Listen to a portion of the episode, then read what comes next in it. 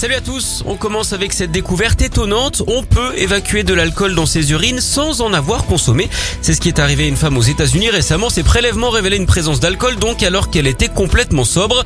C'est pas le genre de truc qu'on raconte à ses amis. Hein. Dans ce cas-là, généralement, le silence est d'orge.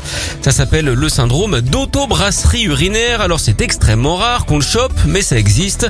En fait, cette pauvre dame fabriquait elle-même son alcool avec une levure très proche de celle du boulanger d'ailleurs et qui fermentait dans son corps. On espère que ce n'est pas douloureux, que ça ne lui faisait pas trop mal.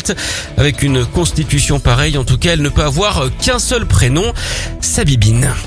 Alors on file en Pologne avec l'inquiétude des habitants de Cracovie qui ont appelé les secours pour signaler la présence d'un animal inquiétant dans un arbre pendant deux jours. Les riverains n'ont pas osé ouvrir les fenêtres de leur appartement de peur qu'il n'entre chez eux. Certains pensaient à un rapace, d'autres à un iguane. Les inspecteurs de la protection animale se sont donc rendus sur place et ils se sont aperçus qu'au lieu d'un animal sauvage, il s'agissait en fait d'un croissant. Alors on ne sait pas ce qu'il faisait là.